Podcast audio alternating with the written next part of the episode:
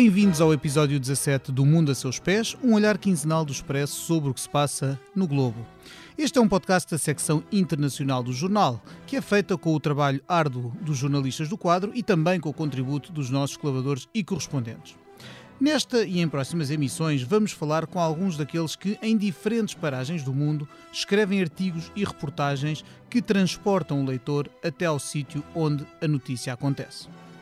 A notícia global, neste tempo estranho que atravessamos, é a pandemia.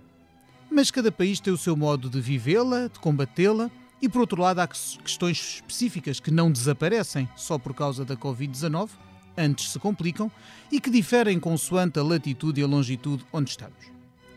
Para este episódio, convidámos o jornalista Ricardo Lourenço, correspondente do Expresso nos Estados Unidos e antigo editor da secção internacional, e o José Pedro Tavares, que é nosso correspondente em Ankara, na Turquia. A edição técnica é do José Sedufim Pinto e da Joana Beleza, na sede do Expresso em Laveiras. Eu sou Pedro Cordeiro, editor da secção internacional, que conversei uh, por videoconferência com os nossos convidados. Estamos a gravar na tarde de segunda-feira, 11 de maio, Domingo à noite falei com o Ricardo Lourenço, que estava, como muita gente em todo o mundo, na sua casa. Ele vive no estado de Massachusetts, na costa leste dos Estados Unidos, e contou-me como está a viver o confinamento, além de analisar os principais desafios para a saúde, economia e política desse grande país onde vive e que celebra este ano eleições presidenciais, as da reeleição ou não do presidente Donald Trump.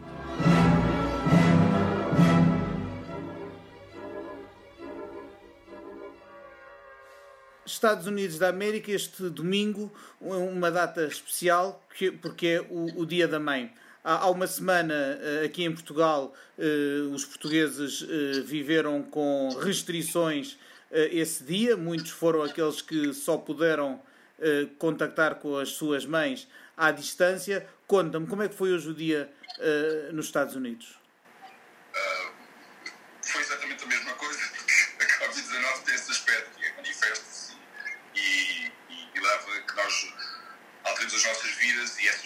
essas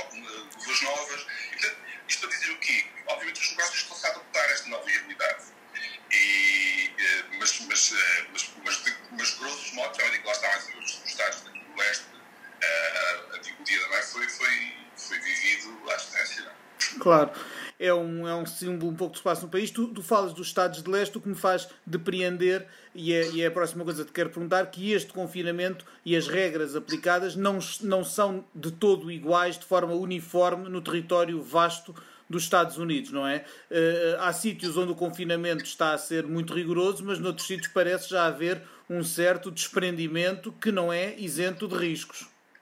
E consequência disso mesmo é que as projeções da Universidade de Washington está a liderar todo, todo este, existem projeções de várias origens, mas a Universidade de Washington é que tem tido projeções mais certeiras e eu ainda hoje recordava que nesses estados do interior, não é, uh, taxas de mortalidade irá disparar de 10 a 20%. Uh, e daí a uh, taxa de mortalidade nacional poder vir a ultrapassar dentro em breve os 100, uh, 100, mil, 100 mil mortes, 100 mil pessoas. Sim, sim, já está a aproximar a largo espaço. Aliás, já estão mais de 80 mil eh, casos mortais confirmados e 1 milhão e 400 mil infectados detectados. Ao contrário dos Estados como o Estado de Nova Iorque, que foi o epicentro, aliás, o Estado de Nova Iorque tem mais casos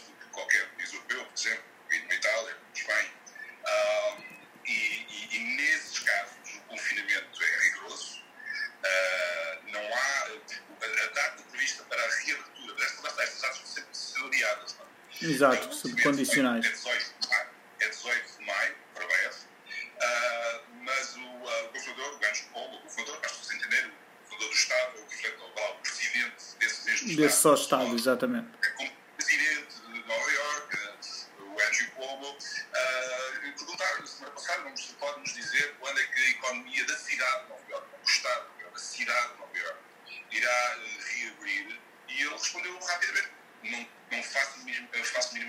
Nova York, the city that never sleeps. vai, mas vai continuar a dormir, porque se não continuar a dormir, traz é um regresso ao, ao, ao caos que se viveu há coisa de um mês.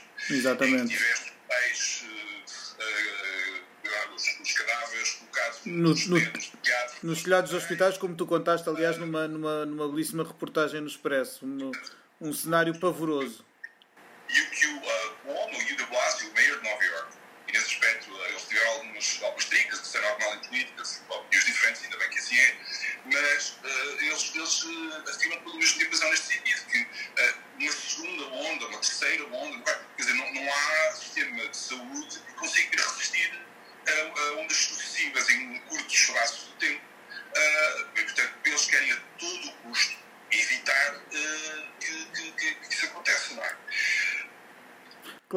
Até porque uh, um, essa, essa, esse segundo surto tem sido, aliás, um receio, uh, é o receio também cá em Portugal, é o receio em vários países uh, um, europeus dos, dos que foram mais afetados e até nos países asiáticos onde começou a, a pandemia, também eles se, se, estão a precaver contra um segundo surto. No caso dos Estados Unidos, é, é impossível pensar nesta pandemia, como no resto do mundo, aliás, sem pensar no terrível custo económico que ela está a ter. Os números do desemprego nos Estados Unidos são uma coisa assustadora e é preciso não esquecer que estamos a, a, a, seis, a, cerca de seis meses, a menos de seis meses, aliás, de uma importante eleição em que estará em causa o segundo mandato de, de Donald Trump. Como é que tudo isto, num, num, num ano que seria em princípio um ano de agitadíssima vida política, como é que as coisas estão a ser encaradas aí desse lado do mar? Económica, não é? E há coisa de uma semana, o multimilionário Warren Buffett uh, na sua apresentação anual de resultados, que é sempre uma festa, junto de imensa gente, pavilhão, e este ano não houve festa nenhuma, não é? Foi ele sozinho a falar sobre os resultados da, do grupo empresarial. Uh, e ele foi uma espécie de canário na mina. Uh, ele anunciou que a venda de todas as ações das companhias aéreas são 10 mil milhões de dólares e os 130 mil milhões de dólares ele tem disponível em cash para investir este ano, vai investir, vai investir zero. Vai sentar-se nesse monte de dinheiro à espera de ver por onde é que isto vai. Aliás, desses 130 mil milhões de dólares é interessante que ele normalmente investiria, faria as suas opções de investimento anuais, ele gastou, a ser rigoroso, gastou, uh, milhões, gastou uh, um milhão e qualquer coisa em ações do grupo empresarial dele. uh, e, portanto, é, uh, obviamente, ele fez isto no passado fim de semana e logo na segunda-feira as ações das companhias aéreas americanas, como deve-se imaginar, caíram aqui. Isto para dizer o quê? Quando tens um indivíduo como este, que é um dos homens mais ricos do mundo, multimilionário com ou visão é? a, a, tomar decisões destas e tem em conta que basicamente estas decisões são tomadas no, seguinte conceito básico. Ele não tem noção para onde é que a economia vai. Nenhuma. E, portanto, como precaução, não, não, não gasta dinheiro nenhum. Uh, qual, é, qual é que a, a, questão e porquê é que não há, e, a questão, a questão da saúde pública, a questão económica estão, estão obviamente ligadas. A questão da saúde pública, como, como, como, como disse antes, uh, não se sabe bem para onde é que a questão do Covid vai, vai, vai, o que é que vai, que é que vai resultar. Interior dos Estados Unidos, no leste dos Estados Unidos, a Califórnia está bastante bem, mas o confinamento também continua, continua suceder muito bem. E, portanto, isto contagia a economia. E a economia continua a sobreviver porque uh, o Estado, uh, o Estado Central, aqui, está a injetar bilhões de dólares. Prevê-se que até finais de julho envia, tenha injetado a um quarto pacote de ajuda, agora a ser negociado. O, Trump, uh, o presidente Donald Trump com algumas hesitações, porque a sua base, uh, uh, base de apoio já começa a criticar imenso este intervencionismo estatal. E, portanto, o que ele. Uh, mas, apesar de tudo, uh, parece que sim, vai, vai avançar. E, portanto, se isso avançar, temos 9 bilhões de dólares injetados na economia americana, americana até finais Isto é quase, quase uh, metade do PIB americano. Ora, é, é, é, para pagar despesa toda, mais cedo ou mais tarde, convém reconstruir a economia também o mais rapidamente possível. Exato. Como, como, é que isto, como é que isto se vai fazer? É, ainda não se percebe bem. Eu esta, eu esta manhã estava a ouvir o Larry Summers, o ex-secretário de Tesouro do Presidente Obama, uh, e ele fazia assim, mais ou menos um cenário de curto, curto e médio prazo. Ele dizia, bom, nos próximos, no próximo um a dois meses teremos declínio maio e junho para esquecer, basicamente. Depois teremos uma, uma rápida recuperação, e aqui é interessante o uso das palavras, é uma, rápida recuperação da catástrofe para o mal e do mal para o normal. No fim de tudo, teremos uma economia, obviamente, diferente, assenta em mais trabalho a partir de casa e mais comércio eletrónico. A gig economy, é, não sei se, vocês perguntaram o termo gig economy. Sim, um pouco a economia do biscate, mais coisa, menos é, coisa. Exatamente. A economia do biscate, flexível, temporário, ligada àquele cliente e, e serviço, a ser na, na, plataforma digital, aquela coisa do não se percebe bem como é que é o de direitos e, e, e, e responsabilidades, mas pronto, essa gig economy, segundo ele, vai, vai arrebentar. Vai ser interessante o que é que vai acontecer a companhias como a Uber e afins. Uh, e o que vai, obviamente, isto no sentido da, recuperação, da, da reconstrução da economia. Uh, e o que traz, obviamente, é um reajuste da, da globalização e provavelmente vais ter mais Made in America porque uh, percebeu-se, até por causa do material médico, é? muito dele oriundo uh, uh, da China, percebeu-se que era defeituoso, que demorou tempo a chegar, que não. E de maneira que eles percebem que a América vai ter que começar, se calhar, a recuar algumas décadas e vai, de, vai ter de investir uh, uh, em mais indústria. Obviamente, a indústria de hoje não é a indústria dos anos 70, terá, mais investimento em reposição, em inteligência artificial, a própria a medicina vai mudar, vai haver uma, um investimento na medicina individual, tratamento individual, e também vai exigir um desenvolvimento industrial, isso exige maquinaria, não é? Aliás, o Covid-19 nesse aspecto é interessante porque com, com doenças como o cancro, já se percebia que a medicina tinha de ser cada vez mais individualizada. Até porque hoje, até do ponto de vista genético, conseguimos perceber não só o perfil genético da, da, da doença, como o perfil genético da pessoa, do paciente. Portanto, quanto mais individualizado, melhor. A Covid-19 é exatamente a mesma coisa. A Covid-19 afeta pessoas eh, de formas completamente distintas. E porquê? Está-se a perceber que uma das, uma das questões é a questão genética, que é muito importante. O sistema imunitário é diferente de todas as pessoas. Uh, e, portanto, é, esta reconstrução económica é, é, é um desafio, é, é tentar estabilizar o, a, o combate à Covid-19, enquanto não existir uma vacina, é tentar reconstruir a economia o melhor que se pode, sendo que uh, a cautela é que vai determinar a velocidade dessa mesma reconstrução. Porque, como eu te disse, no leste há imensa cautela, até por causa do trauma, não é? Uh, nos estados mais do interior, onde, existe, onde existem mais cabeças de gás do que pessoas, provavelmente essa, essa cautela será menor. É? Portanto, uh, as coisas estão obviamente muito ligadas à saúde pública e económica. No horizonte, eleições. Uh, já isto afetou, afetou as primárias, obviamente, do Partido Democrata, mas isso é um capítulo encerrado com, as, com, com o Joe Biden a, a, a, garantir a nomeação. Como é que agora vamos como é que se vai, como é que vai decorrer a campanha, como é que vai decorrer a disputa pela Casa Branca até, até novembro? Nós estas, eh, a semana passada ainda consegui fazer uma, curta, curta, 5 horas de carro, até Wilmington, que é a cidade onde está, a cidade onde cresceu, onde, onde cresceu uh, Joe Biden, que é o, o tentativo candidato democrata. Esta próxima semana ainda lá voltarei, isto, isto para dizer que estamos a preparar uma reportagem para a revista sobre o, o, o, lá está, o tentativo candidato.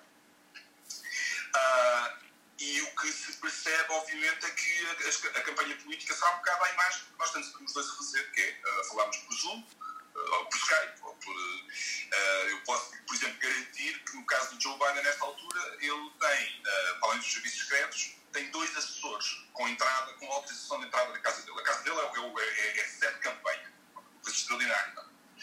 Uh, e, e, é curioso que no caso de Joe Biden, durante as primárias, uma das principais críticas que se fez à máquina dele é que era uma máquina muito uh, enferrujada no uso das ferramentas digitais. A, a, campanha do Bernie Sanders e da Elizabeth Warren eram muito mais, uh, muito mais ágeis. E eu vi uma, uma, uma, um dos assessores que estão, que estão em Washington, a equipa deles está em Washington, à espera do que, do que vai acontecer. Ele dizia que isto às tantas pode ser uma oportunidade, porque eles estão a ser obrigados reajustar a campanha numa área que é uma área eles próprios reconhecem, que era uma área, era um calcanhar daqueles. O que também é muito interessante, porque para um candidato como o Joe Biden, que é aquele político clássico, é? o aperto de mão, o press the flash, é? o aperto de mão, o sorriso, aquela interação muito simples, muito direta, que ganha votos, é de facto uma pessoa que tem essa capacidade de comunicação. Para um candidato como este, pode ser um problema. Agora, muito interessante que eles também diziam o seguinte, que é, uh, se nós conseguimos usar bem plataformas como o YouTube, plataformas como... Uh, o Zoom tem um problema da, da, da, da, da segurança. Mas há plataformas bastante seguras. O Skype é um outro delas. E se ele conseguir usar isso através, por exemplo, de town halls virtuais,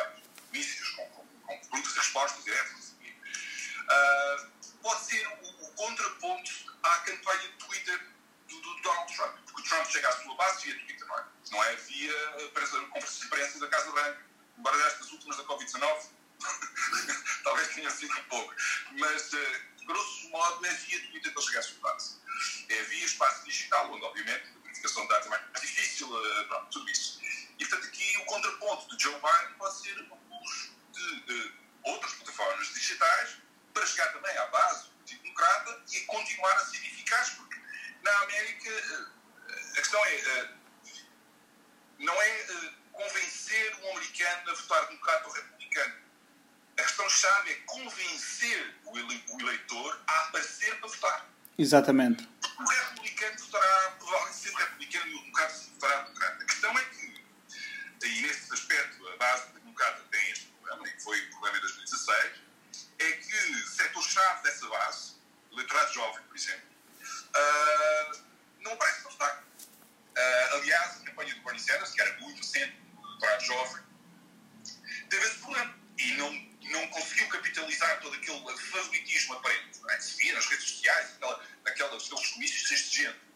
Traduziu ainda às urnas.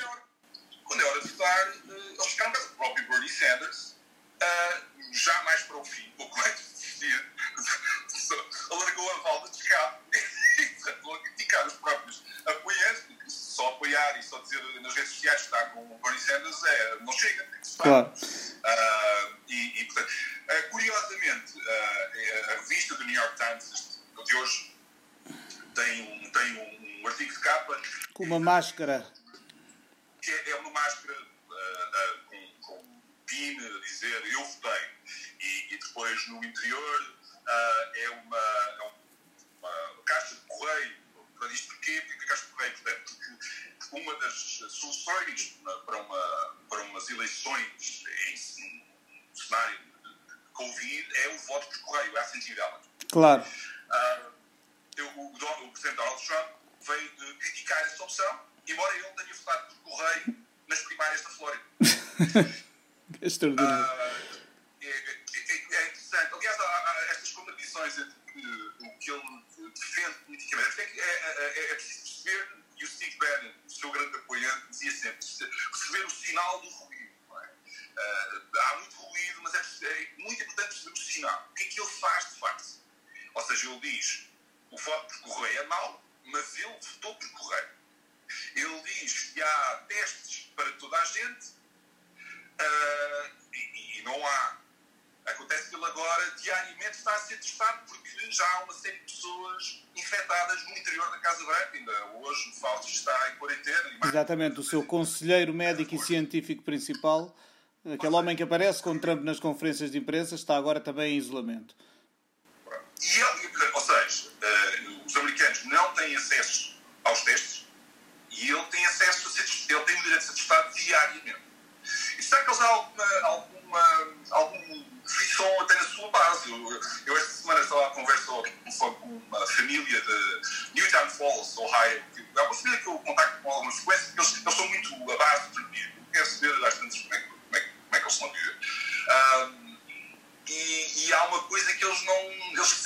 desconforto, que é esta,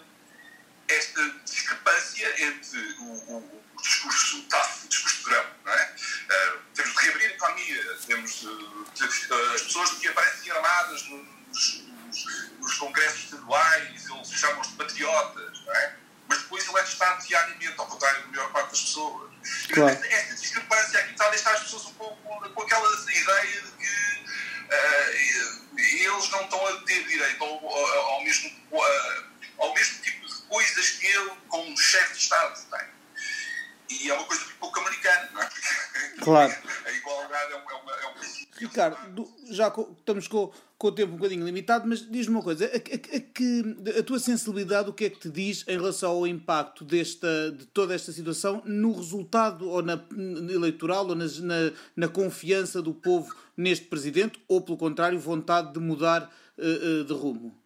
Ou seja, o que é que, não, não te peço que, que prevejas o resultado de novembro, mas, senão também te pedi os números do Euro Milhões, mas uh, uh, uh, o que é que tu achas que vai ser decisivo para o resultado das eleições que são daqui a seis meses, partindo do atual estado de coisas?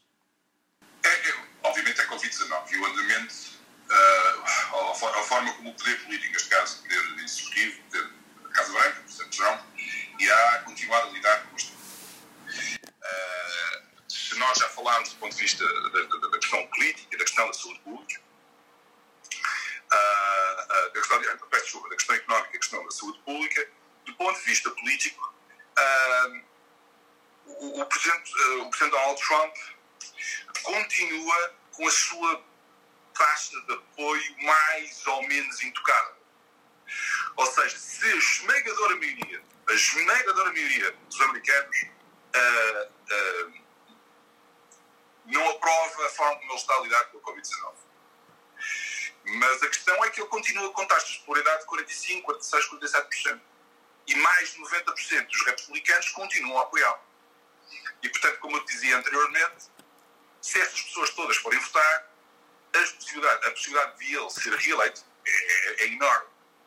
Agora, aqui a questão fundamental é perceber não como Trump está a agir, mas como o trumpismo se está a comportar.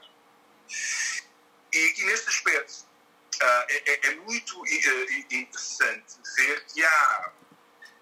Não sei se é resultado uh, de uma observação, é a observação de que as coisas não estão a correr bem.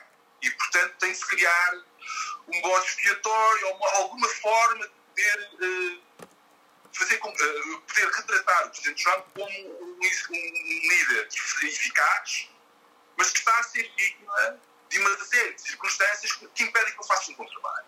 Isso aconteceu de certa forma com a Organização Mundial de Saúde, e portanto houve ali aquele. Uh, mas como também a própria Organização Mundial de Saúde tem também alguns, algumas respostas para dar, não é? Mas nesta altura uh, isso ficou assim um bocado sem se, se perceber bem. Agora, a questão aqui fundamental, e pode ser ainda mais problemática, é, é a forma como o Trumpismo uh, está a olhar para a China. não há coisa que um americano gosta, goste mais do que um bom rival externo. Tudo, tudo que seja. Claro, não nos esqueçamos o, o vírus chinês ou o vírus de Wuhan, como dizia Trump, para se referir ao coronavírus. Qual é o, exatamente, qual é o problema disso? O problema disso é que as pessoas podem, podem de facto, convencer-se de que a melhor forma de lidar com tudo isto é reeleger Donald Trump e apostar com isso numa agenda mais agressiva em relação à China, eventualmente uh, uh, configurando-se um cenário de conflito. Conflito, conflito militar. Uh, isto pode ser um bocado é, é exagero, é, é, é medonho. Uh, o, Steve Bannon, o ex-estratega-chefe do, do, do, Donald Trump, continua a ter um papel muito ativo, uma coisa chamada One American Voice. É um grupo de média que está à direita da Fox. E no seu programa diário, ou seja, bidiário, ele uh, uh, já aponta como o único cenário possível uma guerra contra a China, porque, porque aquilo que a China fez foi premeditado. Foi um vírus produzido no laboratório, foi disseminado de uma forma programada e, portanto, a China não só tem, terá de compensar financeiramente as, os países mais afetados, que é uma questão que já foi discutida no Reino Unido, Exatamente. Uh, uh, como uh, terá, basicamente, pagá-las. Que é uma lógica negativa, uma lógica, pode-se dizer, até básica, mas de setores do, de, de, mais à, à direita do Partido Republicano. Aliás, há já uh, John Cotton, por exemplo, é um dos senadores que se mais destaca neste, nesta, nesta, nesta visão das coisas. De que sim, que nós temos de começar uh, a discutir isto no Congresso e, e, e, numa primeira fase tentando perceber o que é que se passou uh, no final de 2019. E isso é legítimo, os próprios cientistas querem saber mais sobre o que se passou. Porque para fazer ciência tens de verificar os dados. E se esses dados não são facilitados, não fazes ciência. Claro, obviamente. Sustentas na base de achismo. Uh, então aqui a questão é essa. A questão é, podes partir de, de, de, algo assim, que é nós queremos saber mais para poder resolver e tratar melhor os pacientes, seguro, porque fora, mas isso também pode ser meio caminho andado para uma situação de tensão entre China e Estados Unidos. Ora, isto pode ser aproveitado politicamente pelo, pelo Presidente Donald Trump, caso ele perceba que as pessoas, como a tal família do Ohio que eu estava a descrever, comecem a eventualmente equacionar, não votarem nele, não porque não gostam dele, mas não votar nele porque ele está a fazer muito mau trabalho em relação a, ao combate à Covid-19. E, claro, até que os, os desempregados que se vão empilhando, uh, etc., também terão. A economia sempre foi decisiva em eleições americanas. Havia aquela velha coisa do It's the economy stupid que pode voltar agora com a desgraça económica que isto vai trazer. The Economist, mas, mas, mas, mas só completar, portanto, assinar com um papel externo é a melhor forma, se calhar poderá ser uma forma, de congregar novamente a base à sua volta. Se só dizer que em relação à economia é The Economist Stupid, claramente, até porque tens uma economia americana baseada no consumismo. E, portanto, quando tu tens, uh, corres o risco uh, uh,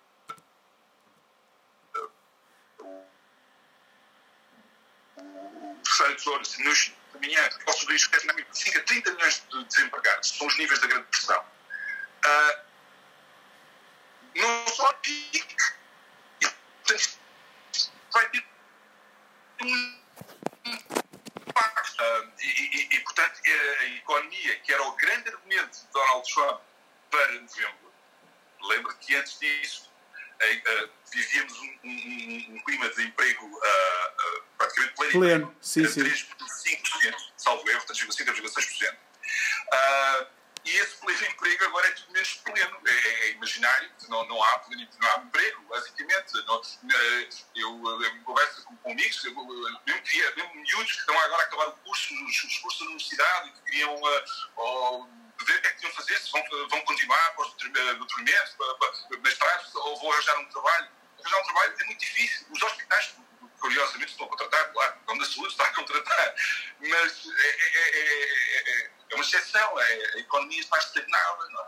E, portanto, uh, lá está, perante este cenário, uh, portanto, alguma dificuldade, bastante maior, grande dificuldade de combate ao, ao, ao surto e crise grande crise económica, cuja dimensão nós não, não, não conhecemos, uh, nós poderá ser obrigado a recorrer a, outros, uh, a outras estratégias, nomeadamente apostar no papão externo. Uh, e mais uma vez, eu não, não, não estou aqui, obviamente, a dizer que isso vai acontecer, que não quero, obviamente, depois de uma pandemia. Uma guerra seria a pior, a pior receita de todas. Mas tendo em conta que esse trampismo, lá está que falava, cujo, cujo protagonista é Steve Bannon, está a assinar claramente ia falar, aliás, eles usam como uma, eles gostam de dizer, usam como medalhas de honra o facto do Partido Comunista Chinês estar, nas últimas semanas, uh, através do, do porta-voz do governo, a criticar individualidades como Steve Bannon, diretamente.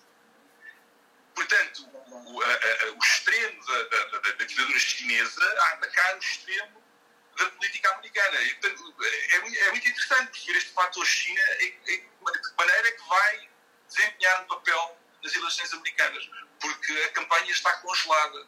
Como dizia, Biden está em casa a fazer campanha, uh, o uh, Donald Trump não faz os comícios, não pode fazer comícios. Claro. De maneira que É, engraçado. Essa mesma China de que, de que ele falava tanto em 2016 na campanha que agora volta com uma roupagem completamente diferente. Ricardo, o nosso tempo está mesmo a acabar, mas eu tenho de fazer a pergunta que faço a todos os convidados do, deste podcast do Mundo a Seus Pés, todas as quinzenas, que é uh, se neste momento pudesses viajar para qualquer parte do mundo, para onde é que ias e porquê?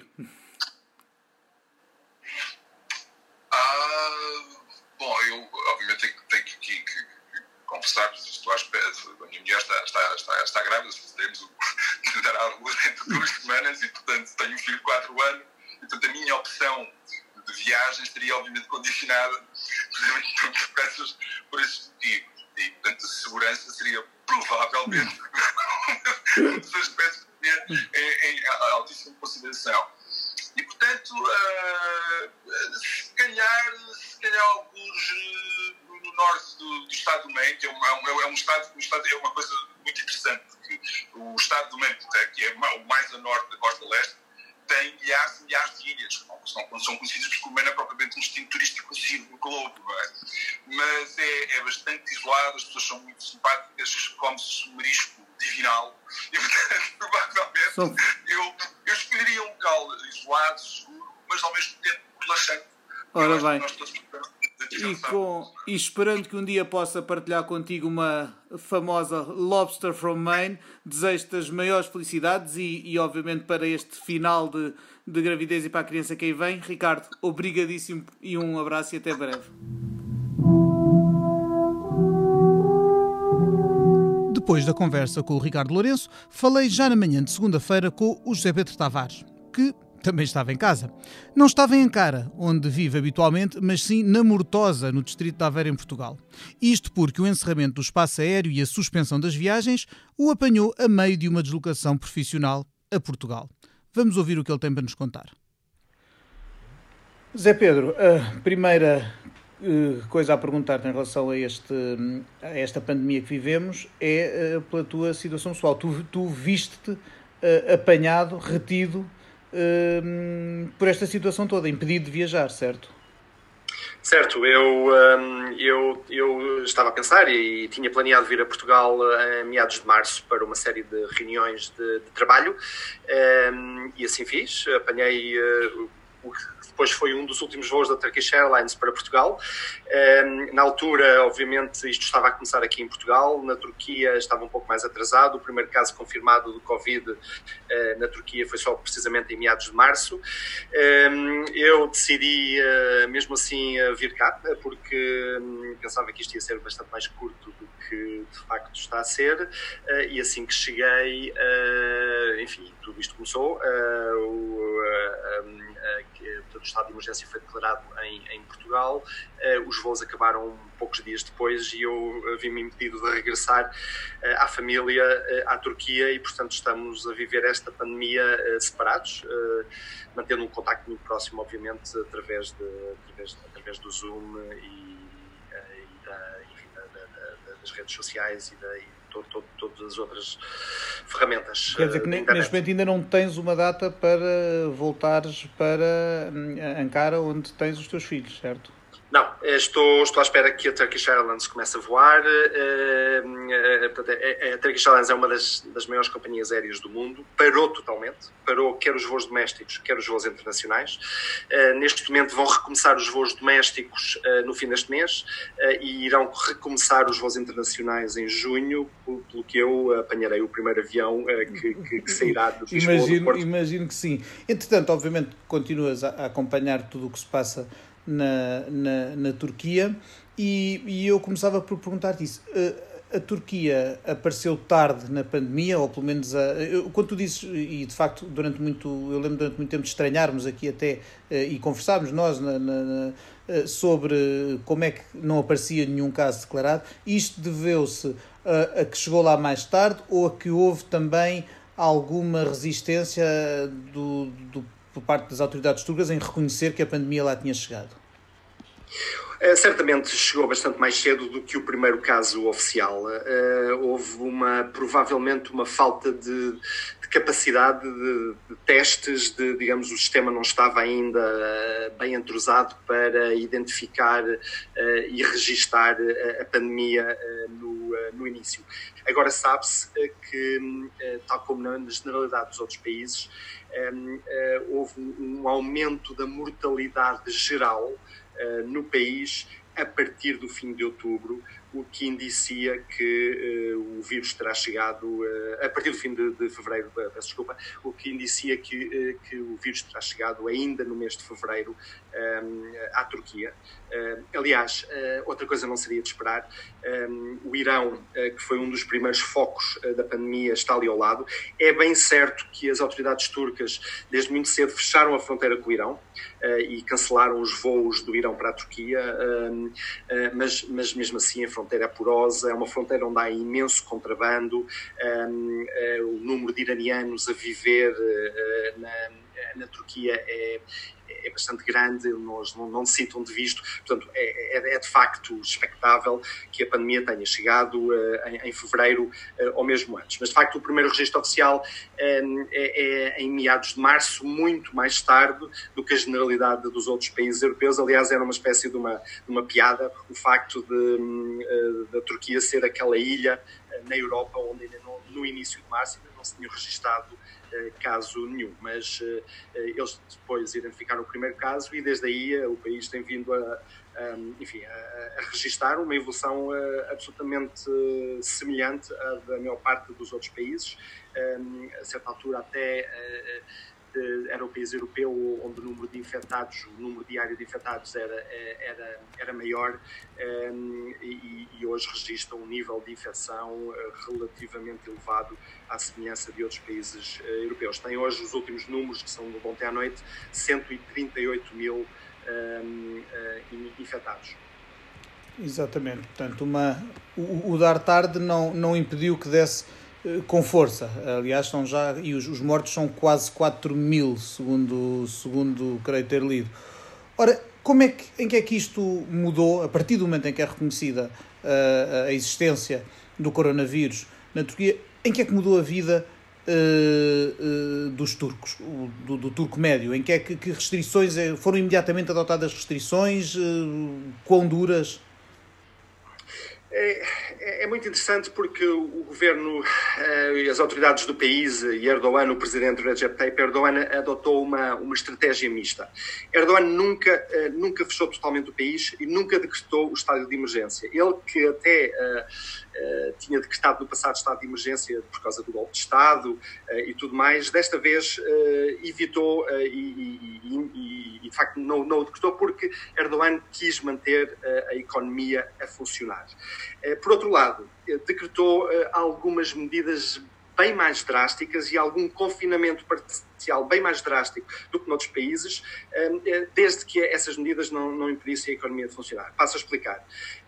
Confinou totalmente, confinou totalmente os, os jovens e, e os, os mais idosos em casa uma, um confinamento, um recolher obrigatório das pessoas com mais de 65 anos e das pessoas com menos de 20 anos, ou seja, as franjas não produtivas da população, hum, mas essas não podiam de todo sair de casa, nem para ir à farmácia, nem para ir uh, ao, um, ao supermercado. Obviamente que isto poderá ter tido algumas uh, repercussões positivas, nomeadamente no nível da mortalidade, porque sabemos que, sobretudo, os mais idosos uh, são das franjas mais afetadas e, e, mais, e mais sensíveis. Por outro lado, nos fins de semana, ou seja, quando a Turquia produtiva não estava a funcionar, decretou também o recolher obrigatório. Para toda a gente. Portanto, de, para toda a gente. Portanto, durante todos estes fins de semana de, de eh, de, abril e, e maio, um, ninguém pode sair à rua e as cidades turcas, de facto, é, e isto, isto ele decretou para as 30 maiores cidades turcas, o que, o que equivale a 80% do país. É no campo, digamos, no campo, na província, isto, isto não acontecia, nas pequenas, nas pequenas, pequenas populações isto não acontecia, mas a Turquia é um país extraordinariamente urbanizado e as 30 maiores cidades turcas equivalem a cerca de 80% da população do, do país, que durante o fim de semana não saíam à rua, eram totalmente proibidas de sair à rua, o que significava que as, as, as, cidades ficavam verdadeiramente fantasmas, ainda mais fantasmas do que, enfim, as nossas cidades na Europa, onde de facto houve, houve, houve algum confinamento, mas ainda haveria, houve sempre algum, algum trânsito, de, de, de, não, não, não foi totalmente reduzido a zero. Aí sim, na Turquia foi totalmente reduzido a zero. Isto poderá explicar um pouco um, eh, alguns resultados positivos que a Turquia obtém, uh, sobretudo ao nível da mortalidade. Uh, o nível de infecção é, é, é, um, é, é semelhante a, a, a, outros países da Europa, mas a mortalidade turca está de facto bastante os, os, números são de facto bastante positivos, 3.700, quase 3.800 uh, mortos um, um, digamos, ontem, ontem à noite. Isto é, é se, se, se compararmos por milhão de habitantes, isto é metade da mortalidade alemã e, e praticamente um terço da, da, mortalidade, da mortalidade portuguesa. Uh, ninguém, uh, tal como em outros países, aliás, ninguém acredita que os números oficiais sejam o retrato fiel uh, da, da, mortalidade provocada Exatamente. pelo Covid.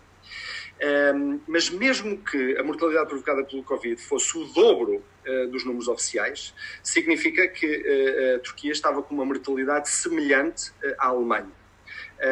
E, e, que é, comparando com outros países, uma, uma mortalidade relativamente baixa. Um, e isto, de facto, pode-se explicar, eventualmente, parcialmente, devido a este confinamento total que Erdogan decretou para a, franja, a franja mais idosa. Há uma outra explicação, uh, possível para esta relativa baixa mortalidade. Um, na Turquia, um, a, a estrutura familiar uh, ainda é, é, bastante tradicional, a família nuclear uh, trata dos seus próprios idosos.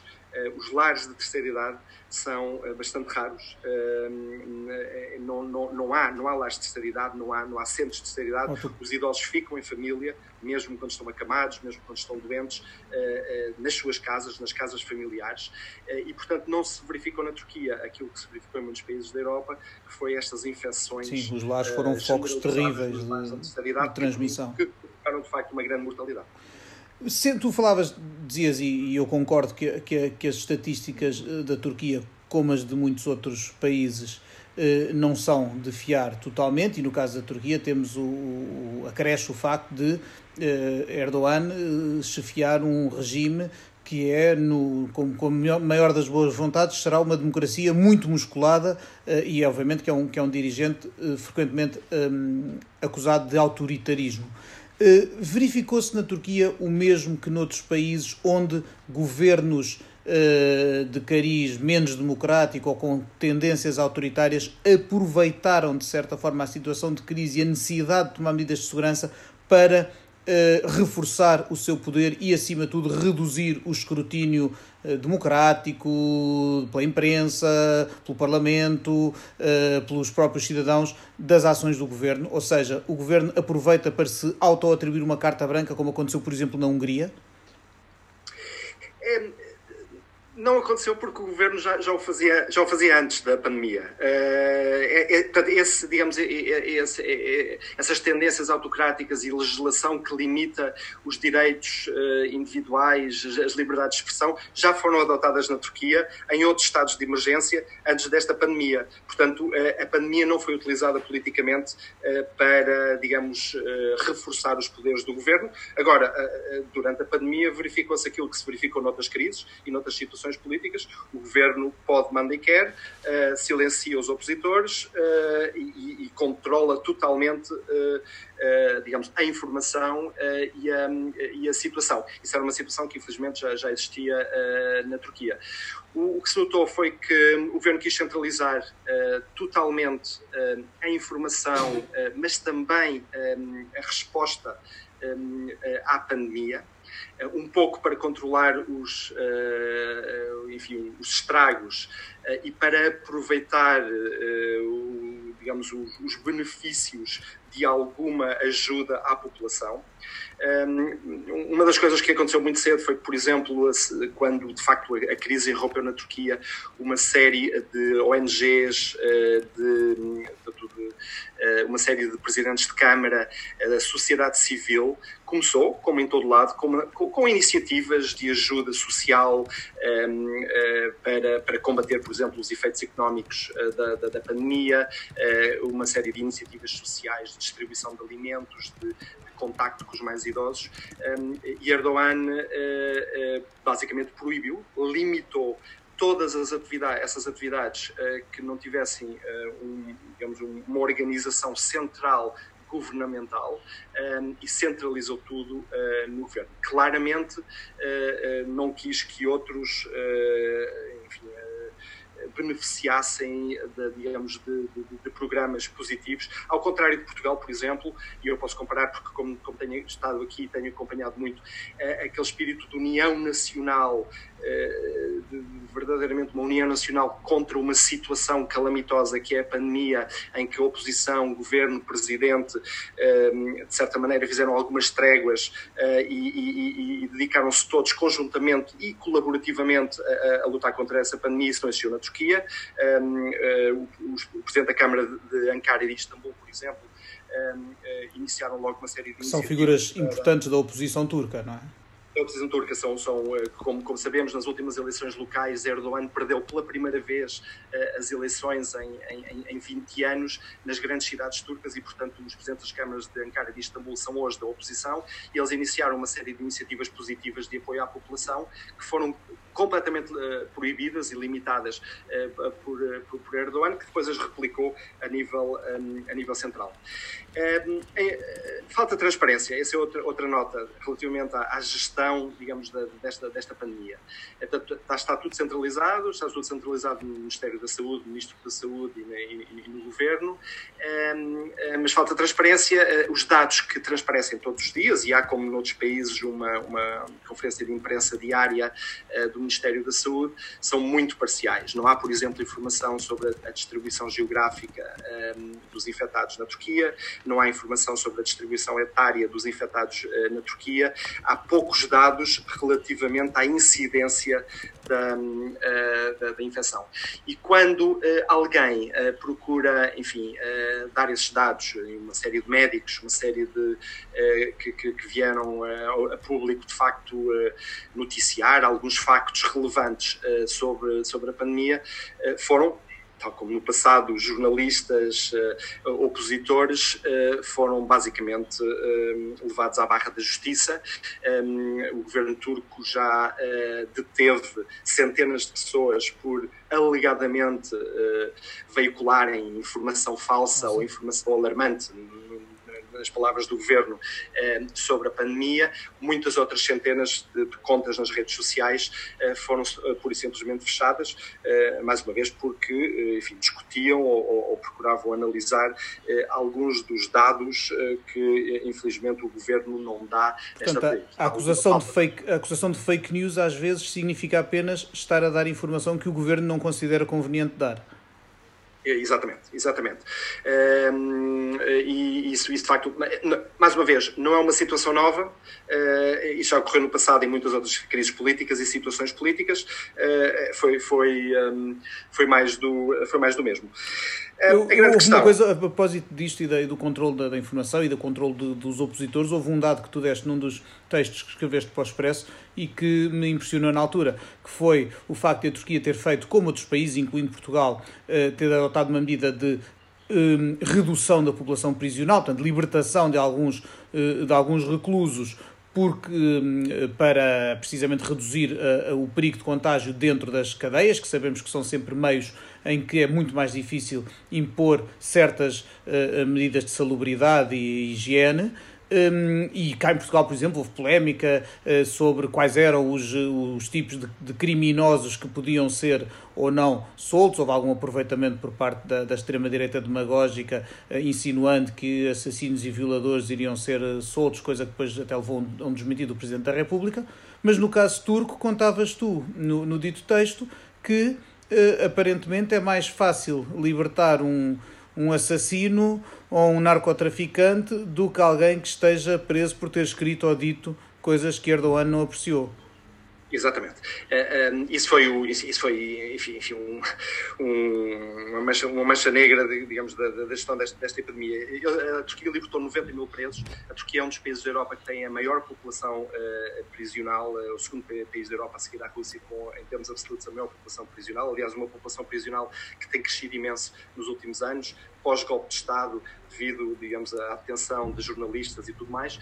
E o que, e o, que o governo decidiu foi um, libertar presos de delito comum, e alguns deles uh, de delito comum bem grave, uh, mas manteve todos os opositores políticos um, e todos os jornalistas um, uh, eh, na prisão. Não libertou um, um jornalista. Obviamente que eles estão lá por, por por delitos, digamos, de, eh, ou por, por, questões de liberdade de expressão e, e, e, de informação.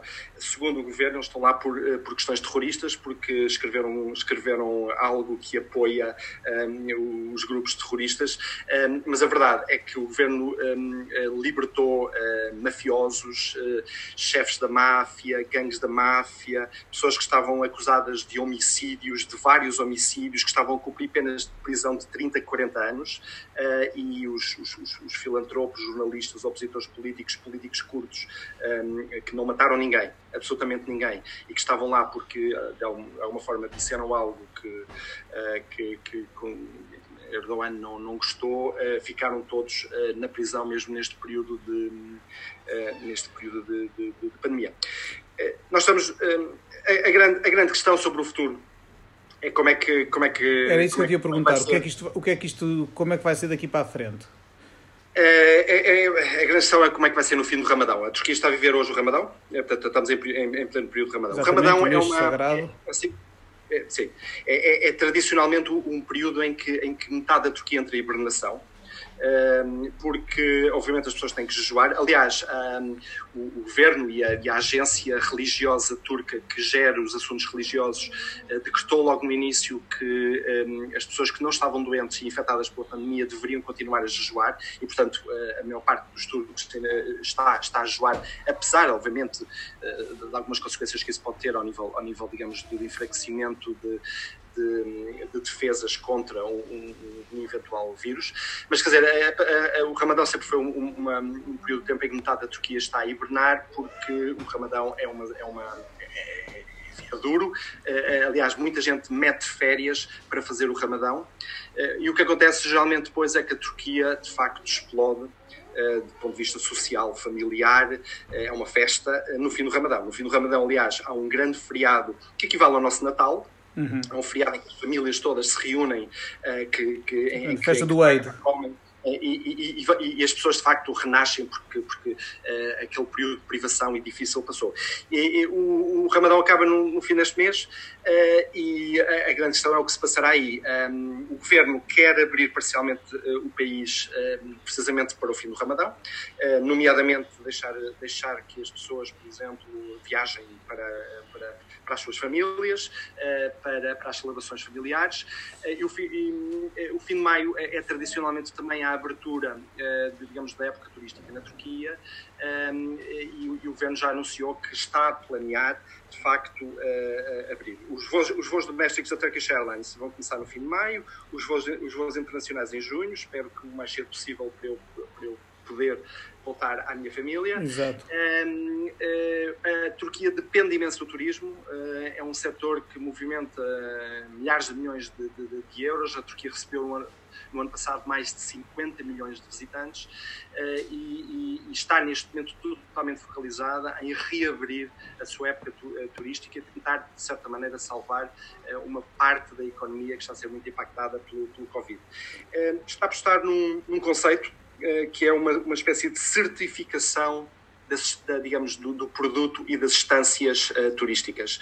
Uh, um, o Ministério do Turismo e o Ministério da Saúde já, já, já, o anunciaram, os detalhes ainda não são conhecidos, mas o que eles querem fazer é, de certa forma, um, assegurar que nos aviões, nos transportes e depois nas estâncias balneares e nos hotéis, um, os locais estarão livres de vírus e, e, oferecem, ao nível de higienização e de desinfecção, as melhores condições possíveis para tentar atrair não só turistas, turistas domésticos, mas também eventualmente internacionais, assim que a aviação internacional começar e a Turkish Airlines começar a a voar. Há um grande ponto de interrogação, uh, que vai ser, de facto, o trânsito entre uh, a Turquia e a União Europeia, uh, sabendo que a União Europeia já, já, já decretou que a abertura, da, digamos, do, do turismo e do, e do, movimento do fluxo de pessoas interno se vai fazer a um primeiro nível dentro da União Internamente, Europeia. Internamente, exatamente. Então, e só posteriormente para fora da, da, União Europeia. Portanto, ainda não sabemos muito bem uh, se uh, em junho, julho e agosto uh, as pessoas que entram na Turquia depois poderão regressar sem problemas aos seus países de origem na União Europeia e, portanto, de facto, ainda há muitas incógnitas, mas a verdade, a verdade é só uma, o Governo aposta nessa reabertura do turismo e, e, e, está, de facto, a planear esse, essa, essa reabertura do, do turismo para, para o fim de maio e início de junho. De resto, impactos económicos sérios e graves, como em todo lado, eventualmente um pouco menores uh, do que noutros países europeus, porque, como disse, Erdogan nunca fechou totalmente a economia e mesmo uh, durante o pior período da, da infecção, uh, as fábricas, mesmo as não essenciais, as fábricas, as pequenas lojas, continuaram a funcionar um, e, e, portanto, algumas das previsões económicas que eu tenho visto indicam, um, obviamente, uma, uma contração da economia, mas não com, com os valores semelhantes a Espanha, Itália e França um, e eventualmente a Turquia poderá sair um pouco menos uh, chamuscada economicamente desta, desta crise. Sim, senhores, é Pedro, o nosso tempo está a terminar e eu faço uh, uh, a todos os convidados deste podcast faço uma, uma pergunta que no teu caso talvez possa parecer redundante porque já nos disseste de início. Uh, a pergunta que eu faço a todos é e que já fazia antes do, da pandemia e dessas restrições todas às viagens, eu pergunto a todos os convidados se pudessem estar neste momento, se pudessem ir neste momento para qualquer parte do mundo, qual seria e porquê? Eu não tenho dúvidas qual é o sítio onde tu gostavas de estar, se, seguramente seria em Ankara, perto dos teus filhos. Mas vou-te pedir um exercício de imaginação, se não estivéssemos a viver esta crise toda, que sítio do mundo é que gostavas de ir visitar? Uh, uh, bom, eu gostava, gostava, gostava muito, uh, sempre gostei, sempre, sempre ambicionei ir à Nova Zelândia, por várias razões, porque é um país absolutamente fantástico do ponto de vista natural e eu sou biólogo, como tu sabes, e sempre quis ir visitar os fiordes, as montanhas, os lagos da Nova Zelândia. E agora, nos últimos tempos, tenho ainda mais curiosidade devido à gestão única e, e positiva do governo da Nova Zelândia, também, uh, sobre, também em relação a esta, esta pandemia, como sabes, foi um dos países sim, sim. que teve mais êxito uh, no combate à pandemia, mas, mas mesmo antes na questão das armas, uh, na questão do, do, do massacre na, na, mesquita, na, na mesquita na Nova Zelândia, de facto o percurso e, a, a, a, digamos o discurso, o percurso, as atitudes uh, e as palavras uh, dos governantes e em particular da primeira-ministra uh, da, da, Nova Zelândia têm sido exemplares naquilo que eu, que eu penso que, que, que, deve ser de facto a, boa governança e a, e governação. E portanto aliado a, essa atração biológica e geográfica com, com, com esses exemplos positivos de eh, de políticas faz-me cada vez mais uh, uh, querer ir à, à, Nova Zelândia e eu espero que a pandemia acabe para eu poder eventualmente planear com a minha família umas férias da Nova Zelândia. Parece-me ótimo, também eu, também eu tenho seguido com interesse uh, realmente a Primeira-Ministra Jacinda Ardern e tudo o que vai fazendo. Aliás, é, é engraçado que as, as, no outro dia li um artigo sobre o êxito que governantes mulheres têm tido no combate a esta pandemia. Zé Pedro, muito obrigado pela tua uh, colaboração, um grande abraço e que possas muito em breve voltar a Ankara e à tua família. Podcast já vai longo, pelo que é hora de nos despedirmos de todos aqueles que nos ouviram, marcando desde já encontro para daqui a duas semanas num novo episódio do Mundo a Seus Pés, com outros assuntos, outros países e outros convidados. Agradeço aos correspondentes do Expresso que hoje falaram comigo, agradeço a quem colaborou na edição técnica e agradeço a si que esteve desse lado e que espero que se reencontre connosco em breve. Adeus e obrigado.